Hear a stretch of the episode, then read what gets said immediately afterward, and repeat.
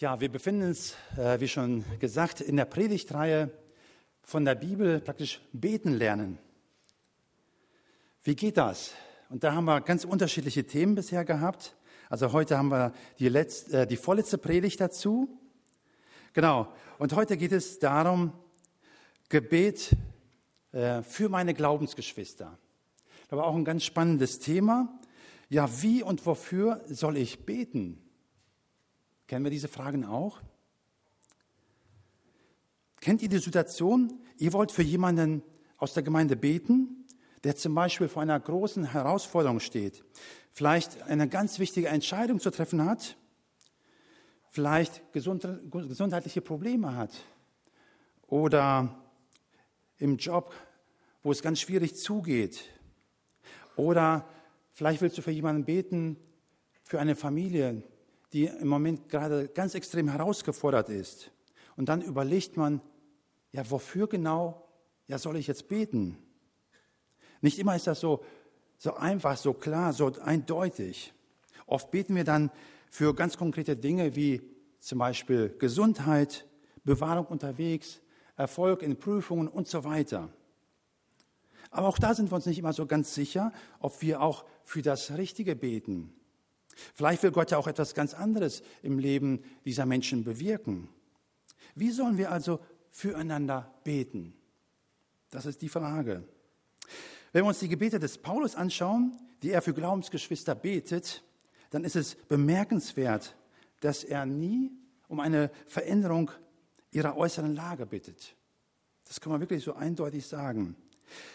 Und das, obwohl wir wissen, dass die Christen damals in großen Nöten und Gefahren lebten, Verfolgung ihres Glaubens, tödliche Krankheiten, Unterdrückung durch die Regierung, Trennung von den Lieben.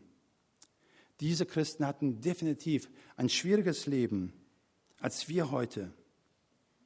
Aber wir finden in Paulus Briefen keine einzige Bitte um einen besseren Kaiser, um Schutz vor, vor der Willkür plündernder Soldaten, ja um das Brot für die nächste Mahlzeit. Paulus betet nicht für die Dinge, die auf unseren Gebetslisten oft äh, ganz oben stehen. Heißt es, dass es falsch ist, für diese Dinge zu beten? Ich finde keineswegs. Auch Paulus wusste, dass Jesus selber uns auffordert, um unser tägliches Brot und um die Erlösung von dem Bösen zu beten. Und sogar in seinem Brief an Timotheus weist Paulus seine Leser an, um Frieden, eine gute Regierung und allgemein für die Bedürfnisse der Menschen zu beten. Paulus gibt also uns mit seinen persönlichen Gebeten kein Mustergebet wie Jesus mit dem Vater unser. Aber er zeigt uns in ihnen, um was er für seine Glaubensgeschwister am meisten gebetet hat. Wir haben eben das Gebet äh, an die Epheser gehört. Also ich finde äh, sehr viele Parallelen dazu. Paulus zeigt uns also im Gebeten, seinen Gebeten, was das Wichtigste war, das Gott äh, uns geben kann. Wir können aus den Gebeten des Paulus lernen, dass wir nicht nur für konkrete Notsituationen unserer Glaubensgeschwister beten sollen, sondern sie viel ganzheitlicher und tiefgehender im Gebet vor Gott bringen. Natürlich dürfen wir auch die konkreten Gebetsanliegen einfließen lassen, aber eben im richtigen Verhältnis ja zum Wesentlichen.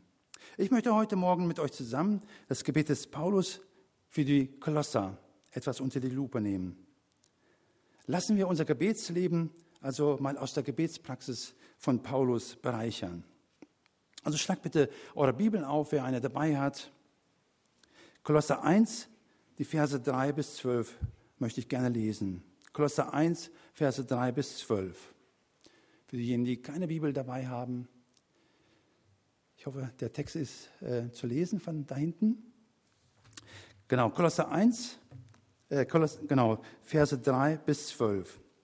Da lesen wir, wir danken Gott, dem Vater unseres Herrn Jesus Christus, alle Zeit, wenn wir für euch beten, da wir von eurem Glauben in Christus Jesus gehört haben und von der Liebe, die ihr zu allen Heiligen habt, wegen der Hoffnung, die für euch in den Himmeln aufbewahrt ist. Von ihr habt ihr vorher schon gehört im Wort der Wahrheit des Evangeliums, das zu euch gekommen ist, wie es auch in der ganzen Welt ist und Frucht bringt und wächst wie auch unter euch von dem Tag an, da ihr es gehört und die Gnade Gottes in Wahrheit erkannt habt. So habt ihr es gelernt von Epaphras, unserem geliebten Mitknecht, der ein treuer Diener des Christus für euch ist und uns auch eure Liebe im Geist kundgetan hat.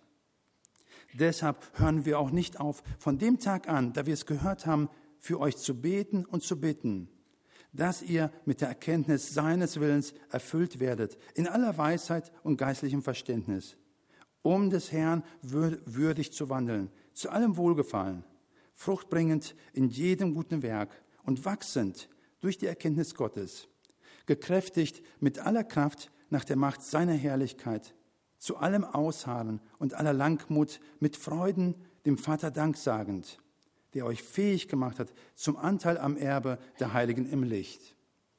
Das ist unser Text heute. Und das Erste, was ich hier ähm, herausstellen möchte, worauf ich eingehen möchte, das erkennen wir ganz klar im Gebet des Paulus. Und das ist, Paulus verknüpft Dankgebete mit Fürbitten. In Vers 3 heißt es, wir danken Gott, dem Vater unseres Herrn Jesus Christus, alle Zeit, wenn wir für euch beten. Und später in Vers 9 lesen wir, deshalb hören wir auch nicht auf, von dem Tag an, da wir es gehört haben, für euch zu beten und zu bitten. Also ganz klar, Dank und Fürbitte gehören bei Paulus zusammen. Alle seine Gebete enthielten sowohl Dank als auch Fürbitte. Wie öfters in seinen Briefen dankt Paulus am Anfang Gott für die Gemeinde. Er preist Gott für all das, was in der Gemeinde, was er da vorfindet. Hier ist Gebet als Anbetung Gottes zu verstehen. Wörtlich heißt es auf jemanden hin rühmen. Paulus betet also zu Gott und dankt ihm. Gott gebührt nämlich alle Anbetung, auch wenn er äh, für die Gemeinde dankt. Jemand sagte mal, die Anbetung ist der Wurzelboden allen christlichen Betens.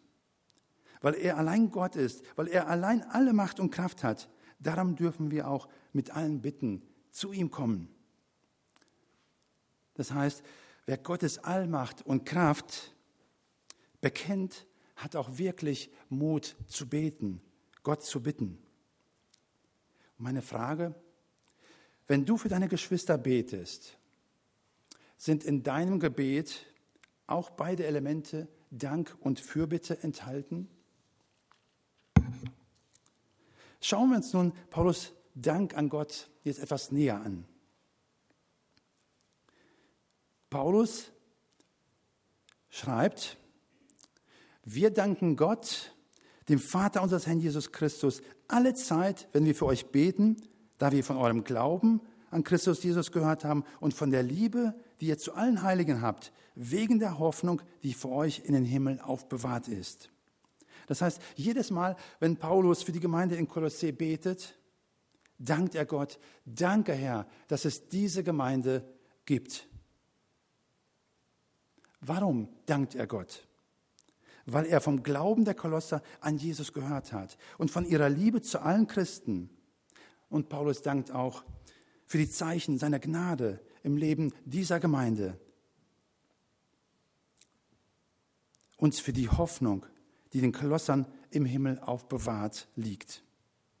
Epaphras, nämlich der wahrscheinliche Gründer dieser Gemeinde, besucht Paulus im Gefängnis und berichtet ihm von den Gläubigen in Kolossee. Paulus ist begeistert von dem Wirken Gottes in dieser Gemeinde, dass das Evangelium bei ihnen wächst, dass es Frucht bringt, dass Menschen zum Glauben finden und darin wachsen. Wisst ihr, und Paulus kann nicht anders, als immer und immer wieder Gott zu danken für seine Gnade. Für Paulus sind Rettung, sind Glaube das Werk Gottes. Wie geht es uns? Wie geht es dir, wenn du auf unsere Gemeinde hier schaust? Nehmen wir es auch wahr, was Gott tut? Wenn wir in unsere geschichtliche Vergangenheit schauen, so erkennen wir, denke ich, ganz klar das Wirken Gottes. Er hat Gnade geschenkt, dass das Evangelium unter uns Frucht gebracht hat, dass viele Menschen zum Glauben an Jesus gekommen sind. Gott hat Wachstum geschenkt. Ihm haben wir alles zu verdanken. Wisst ihr, und Gott ist immer noch am Wirken. Er arbeitet an Menschenherzen. Sowohl jüngere als auch ältere Menschen setzen ihr Vertrauen auf Gott, finden zum lebendigen Glauben an ihn. Immer wieder melden sich Leute zur Taufe an und bezeugen dann vor allen Menschen, dass sie ganz mit Gott leben wollen. Das ist ein Werk Gottes. Der Glaube an Jesus ist ein Grund, warum Paulus Gott dankt. Der andere Grund ist die Liebe. Die Kolosser zu allen Heiligen, also zu allen Glaubensgeschwistern haben. Auch die Liebe, sagt Paulus, sie kommt von Gott. In Vers 8 steht, dass sie von dem Heiligen Geist, also Gott, gewirkt wird. Und das ist für Paulus ein Grund, Gott Danke zu sagen, dass er in den Christen wirkt. Versucht mal, euch bewusst zu machen und euch daran zu erinnern, wo ihr durch Geschwister in der Gemeinde Liebe erfahren habt. Sorry, war ich ein bisschen zu weit. Ne? Denkt mal darüber nach, wo überall in der Gemeinde durch den Heiligen Geist Gott gewirkt hat, wo, äh, wo Liebe spürbar war, in der Seelsorge. Wenn jemand seine Nöte oder auch seine Sünde ausspricht und erlebt, dass er angenommen, dass er getröstet wird, dass ihm geholfen wird. Wo erkennen wir noch Zeichen der Gnade Gottes? Ich denke, in der Kinderstunde, wenn Kindermitarbeiter mit viel Liebe ein Programm für die Kinder gestalten und das Woche für Woche. In der Deko, wenn Menschen diesen Raum schön dekorieren und herrichten, damit wir uns alle wohlfühlen. Im Speisesaal, wo Menschen Kaffee und Plätzchen vorbereiten, damit wir nach dem Gottesdienst gemeinsam reden können, zusammen sitzen und stehen können. Im Hauskreis, wenn jemand ein Anliegen weitergibt und Menschen ja, für diese Person beten. Oder wo ihr euch mit jemandem getroffen habt und er hört euch zu und ihr habt eine schöne, gesegnete Zeit miteinander verbracht. Und man könnte sicherlich so viel mehr Beispiele nennen. Ich glaube, Dankbarkeit macht das Miteinander in der Gemeinde leichter. Und Dankbarkeit belebt unser Gebetsleben, sodass es uns leichter fällt, ja, am Gebet dran zu bleiben. Ich finde, Paulus Beispiel macht uns Mut, füreinander zu beten. Nämlich ganz bewusst Gott zu danken für all das, was er auch in unserer Gemeinde tut, für all die Zeichen der Gnade Gottes. Kommen wir nun zu Paulus Fürbitte. Wofür genau betet er nun für die Kolosser? Was ist sein Anliegen? Und wir lesen in Vers 9, deshalb hören wir auch nicht auf, von dem Tag an, da wir es gehört haben, für euch zu beten und zu bitten, jetzt kommt's, dass ihr mit der Erkenntnis seines Willens erfüllt werdet in aller Weisheit und geistlichem Verständnis. Genau das ist der Kern der Fürbitte, das Hauptanliegen des Paulus. Hier liegt auch der Schwerpunkt meiner Predigt. Ein kurzer Ausblick noch. Im weiteren Verlauf macht Paulus noch eine Aussage über das Ziel dieser Bitte. Er beschreibt, welchen Zweck sie hat. Und danach beschreibt Paulus noch, wie Gottes Antwort auf diese Bitte sich im Alltag auswirkt. Ich werde nachher darauf auch noch kurz eingehen. Also, was ist nun Paulus Hauptanliegen, sein Herzensanliegen für die Christen in Kolossee?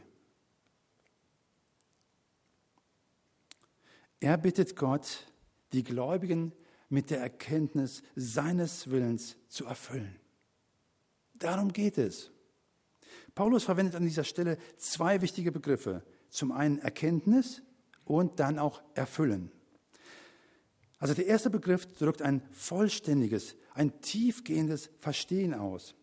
Und der zweite ein völliges Ausfüllen. Die Kolosser sollen mit einer umfassenden, detaillierten Erkenntnis erfüllt sein. Hierbei geht es nicht um einen inneren Eindruck oder ein Gefühl, sondern um eine tiefe und gründliche Erkenntnis des Willens Gottes, wie er im Wort Gottes, in der Bibel, ein für allemal und vollständig offenbart ist. Einige Jahre Nach Entstehung der Gemeinde in Kolossee kam eine gefährliche Irrlehre auf und bedrohte die junge Gemeinde. Die Christen kamen zusammen, vielleicht so ähnlich wie wir heute, um auf das Wort Gottes zu hören. Und dann kamen Lehrer und wir wissen nicht genau, wer sie waren. Aber sie lehrten scheinbar eine neue Philosophie, eine neue Erkenntnis. Sie behaupteten unter anderem, Jesus sei geringer als Gott. Und zur Erleuchtung und zur Errettung sei eine geheime, höhere Erkenntnis nötig, die über der Schrift stehe. Außerdem verlangten sie von den Christen die Beobachtung verschiedener Rituale aus dem Gesetz des Alten Testaments, die Beobachtung von verschiedenen Speisegesetzen. Und sie verlangten auch eine strenge Askese, also wo es um äh, Verzicht, Enthaltsamkeit ging. Außerdem forderten sie die Kolosser zur Verehrung von Engeln und zu spirituellen Erfahrungen auf. Und äh, ja, es scheint so, dass die neue Lehre einen Eindruck auf die Kolosser gemacht hat. Epaphras ist wegen dieser Lehre beunruhigt, dass er vermutlich deswegen auf Reise geht, um den Paulus im Gefängnis zu besuchen und mit ihm seine Sorgen zu teilen. Wir können den Kolosserbrief als Antwort des Paulus darauf verstehen. Und jetzt seid ihr sicher auch gespannt, wie lautet die Antwort des Paulus auf, auf diese Herausforderung. Das Wort hat gerade fünf Buchstaben. Jesus. Ja, ihr habt das richtig gehört. Jesus ist die Antwort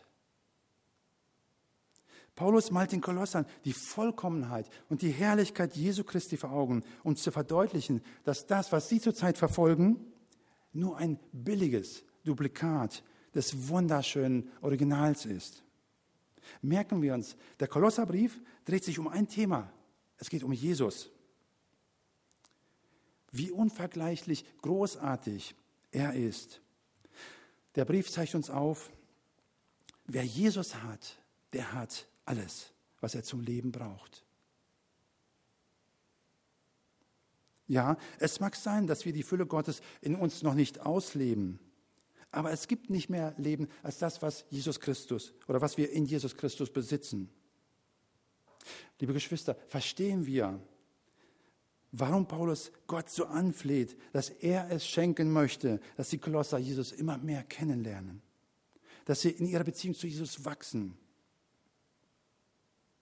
Außerhalb von Jesus gibt es nämlich nichts, gar nichts, was sie und auch was uns so ausfüllt, so reich macht.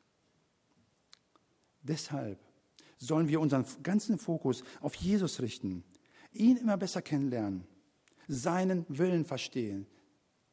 Da, darauf kommt es an.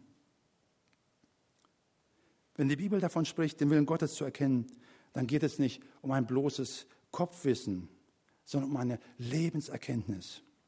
Ich soll erkennen, was für eine Konsequenz äh, fürs Leben der Wille Gottes zur Folge hat. Und dann geht es auch um ein Umsetzen dessen, was ich erkannt habe. Nun, wie geht das? Paulus sagt,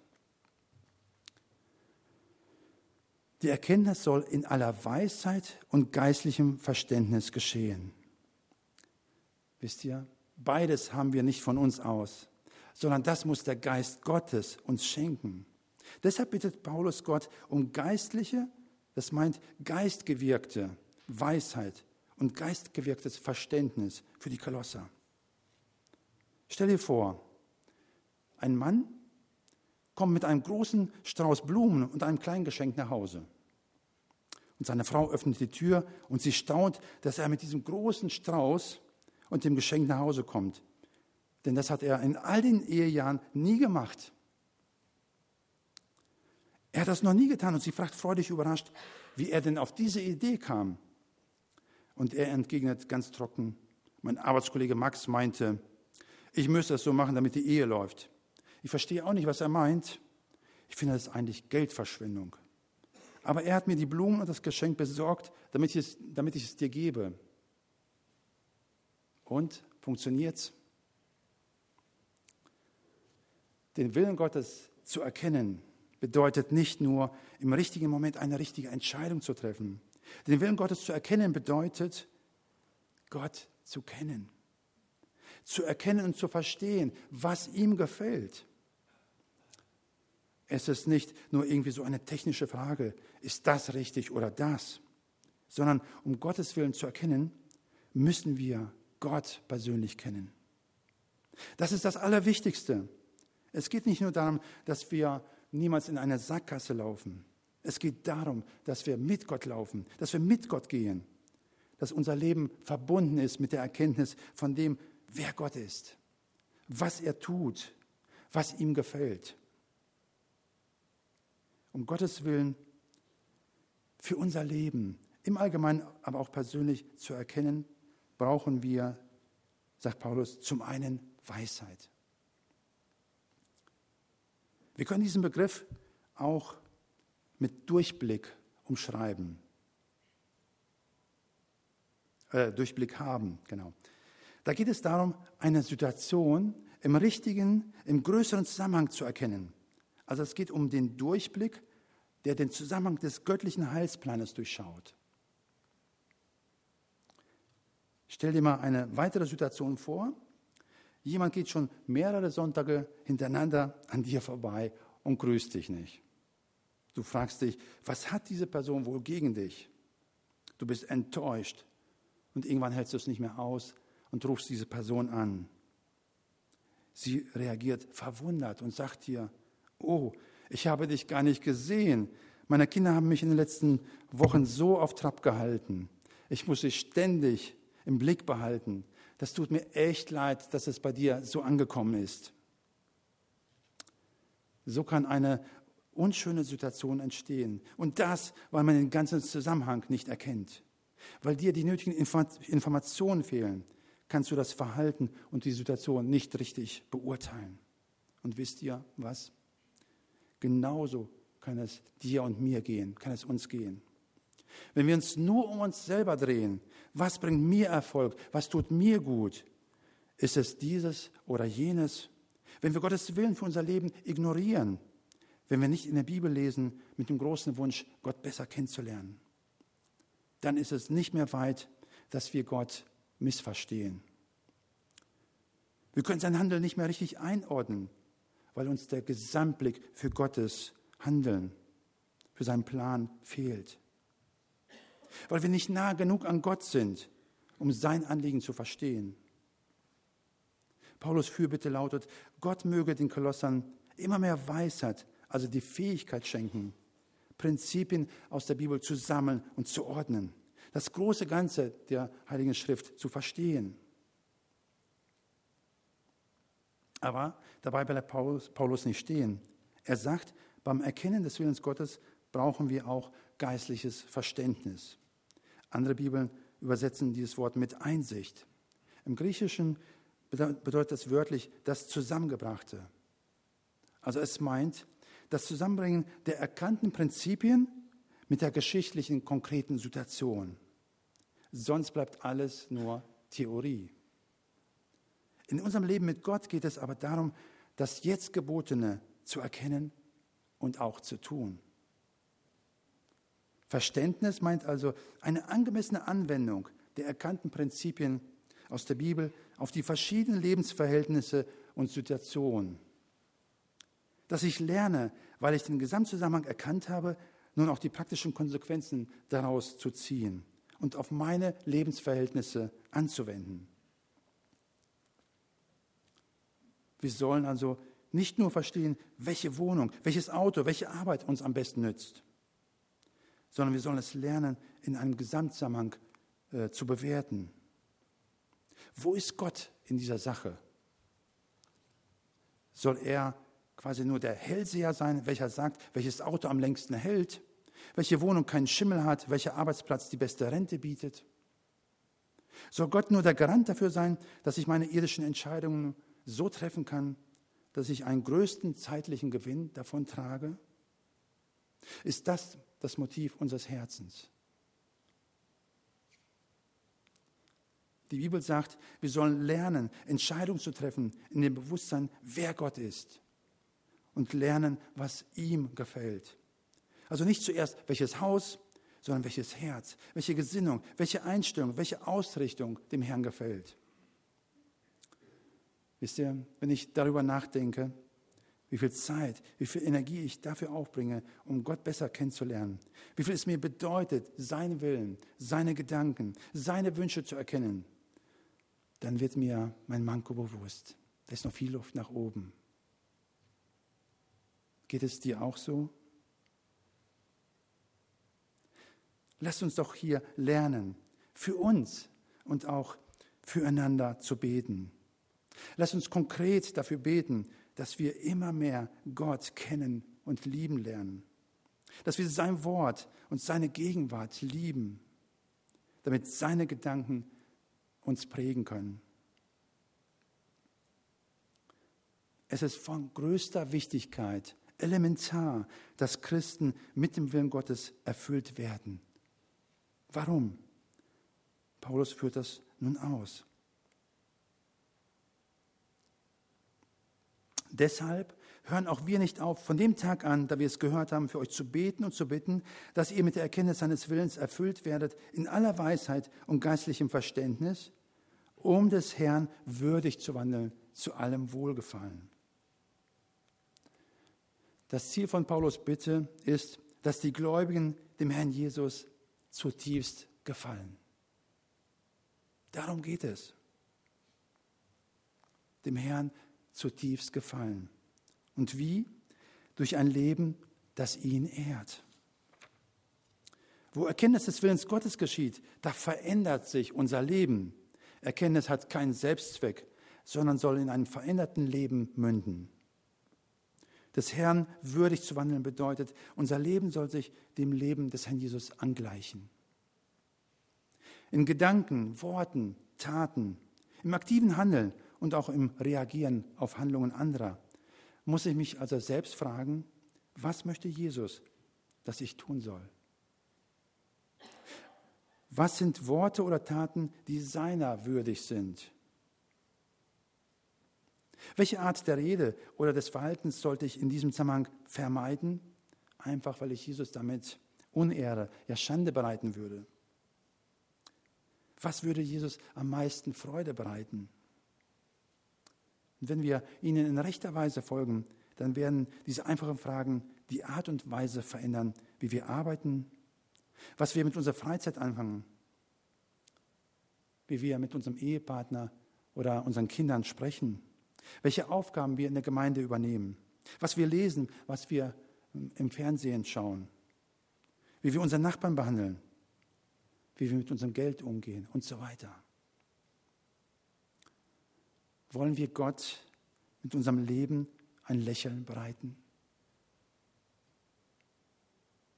Dann lass es unser ständiges Gebet sein, dass wir Gott immer mehr ehren mit unserem Leben, dass es unser tiefster Wunsch ist, ihm zu gefallen.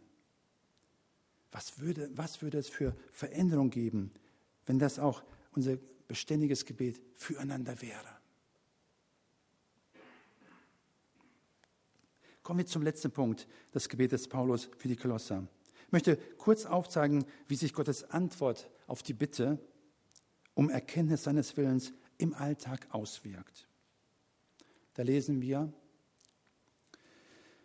fruchtbringend in jedem guten Werk und wachsend durch die Erkenntnis Gottes, gekräftigt mit aller Kraft nach der Macht seiner Herrlichkeit, zu allem Ausharren und aller Langmut, mit Freuden dem Vater danksagend, der euch fähig gemacht hat zum Anteil am Erbe der Heiligen im Licht.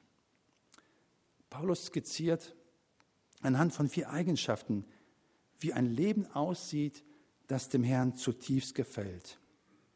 Die seht ihr ja fett gedruckt dann. Ne? Also, es ist ein Leben, das reiche Frucht bringt. Das nennt Paulus als erstes fruchtbringend in jedem guten Werk. Wenn Paulus über gute Werke redet, dann sollte ganz klar sein, dass er niemals zu guten Werken aufruft, um irgendwie Gottes Gunst zu bekommen, beziehungsweise uns den Himmel dadurch zu erarbeiten. Allein der Glaube an Jesus rettet uns. Aber die Bibel zeigt ganz klar auf, dass gute Werke der Nachweis sind für eine stattgefundene Rettung. Ein lebendiger Glaube führt zu guten Werken. Ermutigend ist, dass Paulus Gott bittet, dass er dies in den Christen bewirken möchte. Wisst ihr, wir müssen nicht krampfhaft versuchen, Gutes zu tun. Da, wo wir in der Gotteserkenntnis, in der Erkenntnis seines Willens wachsen, durch enge Gemeinschaft mit Jesus, da stellt Gott uns auch die Kraft und die Mittel zur Verfügung. Ja, er bereitet die Taten sogar für uns vor, damit wir diese dann auch tun können. Ein Leben, das des Herrn Jesus würdig ist, ihm zutiefst Freude bereitet, ist ein Leben voller guter Werke. Paulus zeigt ein weiteres Beispiel. Wie ein Leben aussieht, das Jesus ehrt. Und zwar durch die, die durch die Erkenntnis Gottes wächst. Wachsend durch die Erkenntnis Gottes. Unser Leben als Christen ist auf Wachstum angelegt. Was nicht wächst, geht ein. Stillstand im Leben mit Jesus bedeutet Rückgang. Da aber, wo unser Leben in engster Lebens- und Liebesgemeinschaft mit Jesus gelebt wird, da wachsen wir geistlich. Wir werden im Glauben fester. Unsere Liebe zu den Geschwistern nimmt zu. Wir bekommen eine tiefere Liebe zu Gottes Wort und unterordnen uns gerne Gottes Willen. Paulus führt noch ein weiteres Beispiel aus oder auf, wie ein Leben aussieht, das Jesus zutiefst gefällt. Es ist ein Leben, das durch Gottes Kraft Ausharren und Langmut, äh, Langmut bewirkt. Paulus schreibt, gekräftigt mit aller Kraft nach der Macht seiner Herrlichkeit zu allem Ausharren und aller Langmut. Durch Gottes unendlich große Kraft sind die Kolosser und auch wir befähigt zu allem Ausharren und Langmut. Nun, was bedeutet Ausharren? Ausharren kommt oder ist ein Begriff aus der Kriegssprache. Es bedeutet, an der Front seine Stellung zu halten, nicht wegzulaufen, auch dann nicht, wenn es brenzlig wird. Das Leben, auch als Christ, ist nicht immer einfach. Es gibt viele Probleme und Hindernisse. Und da sind wir angehalten, auszuhalten, nicht aufzugeben, nicht loszulassen, trotz aller Schwierigkeiten, trotz aller Unannehmlichkeiten. Dies gilt in allem Schweren, ob es uns von Gott zur Vertiefung aufgelegt wird, wie zum Beispiel bei Hiob, oder ob Menschen uns in Bösem, Negativem oder durch Beleidigung bedrücken. Ausharren. Zum Ausharren fügt Paulus noch Langmut hinzu. Es ist ein Wort, das allgemein mit Freundlichkeit und Sanftmut in Verbindung gebracht wird. Langmut zeigen heißt, eine Selbstbeherrschung zu üben, also nicht mit gleicher Münze zurückzuzahlen. Wenn Jesus in uns Ausharren und Langmut erkennt, erfreut ihn das zutiefst. Und ein letztes Beispiel, das Paulus in diesem Text anführt, womit wir Gott Freude bereiten, ist ein Leben, das von freudigem Dank geprägt ist. Paulus schreibt, dem Vater Dank sagend, der euch fähig gemacht hat zum Anteil am Erbe der Heiligen im Licht. Freudiger Dank gefällt Jesus Christus. So ein Dank heißt für Paulus hier, sich daran zu erinnern, dass Gott der Vater uns fähig gemacht hat, passend gemacht hat, teilzuhaben an den himmlischen Schätzen. Der Vatername Gottes bringt in besonderer Weise seine Fürsorge, seine Liebe zum Ausdruck. Zum Ausdruck. Er teilt uns Heimatrecht, ewiges Wohnrecht im Himmel zu. Den Himmel kann, kann man sich nicht verdienen. Gott der Vater hat uns dafür qualifiziert. Und wie? Durch Jesus, der uns die Vergebung der Sünden und eine ewige Erlösung durch sein Sterben am Kreuz gebracht hat. Davon reden auch die weiteren Verse noch. Wer Jesus als Erretter annimmt, den macht Gott zu einem Sohn, zu einer Tochter. Und damit sind wir auch berechtigt für ein ewiges Heim- und Wohnrecht im Himmel. Wow, was für ein Geschenk, was für eine Perspektive. Ist dein Leben geprägt von freudigem Dank an Gott, für alle seine Gaben? Im Psalm 50, Vers 23 lesen wir, wer Dank als Opfer darbringt, erweist mir Ehre. Ich wünsche mir und auch euch ein Leben, das von freudigem Dank an Gott geprägt ist. Ich komme zum Schluss, möchte jetzt zusammenfassen. Es ging ja heute um unser Gebet füreinander, um unser Gebet für unsere Glaubensgeschwister. Wie und wofür soll ich beten, wenn ich im Gebet an sie denke? Dafür haben wir das Gebet des Paulus für die Kolosser ja, etwas unter die Lupe genommen. Wir haben gelesen, dass Paulus unaufhörlich für die Kolosser gebetet hat. Und meine herausfordernde Frage an dich lautet, betest du auch regelmäßig für deine Glaubensgeschwister?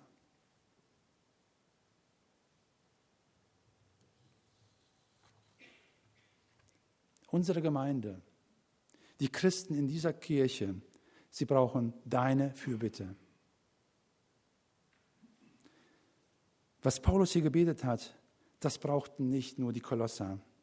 Das brauchen auch wir alle heute. Das brauchst du, das brauche ich.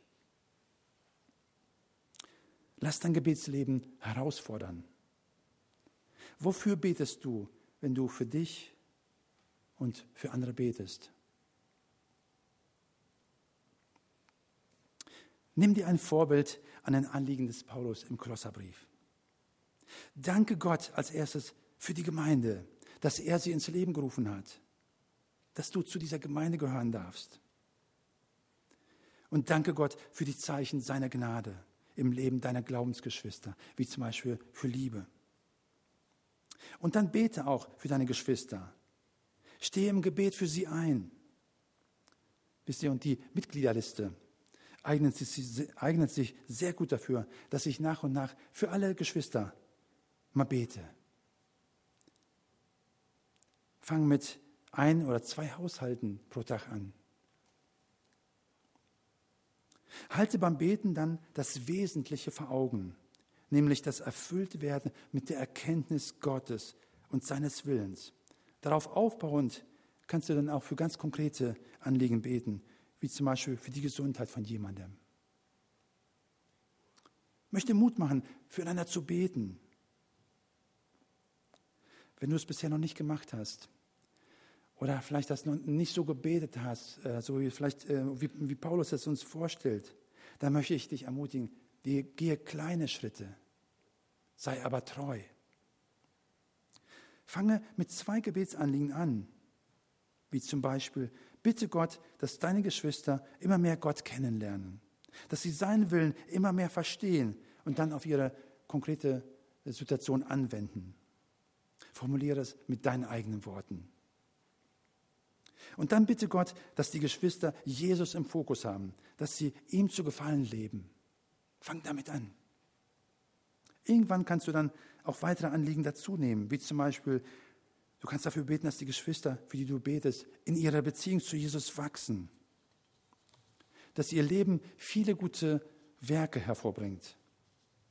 Oder du bittest Gott um Stärkung deiner Geschwister, die vielleicht gerade in einer äh, schwierigen Situation stecken. Du kannst dafür beten, dass sie geduldig aushalten, dass sie Gott treu bleiben. Und du kannst für Geschwister auch beten, dass sie immer mehr ein dankbares Herz entwickeln für Gottes Fürsorge und Liebe. Bete dies für deine Gemeinde und bete es auch für dich.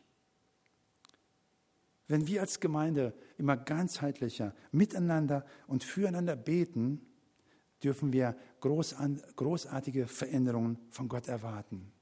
Das wünsche ich uns. Amen.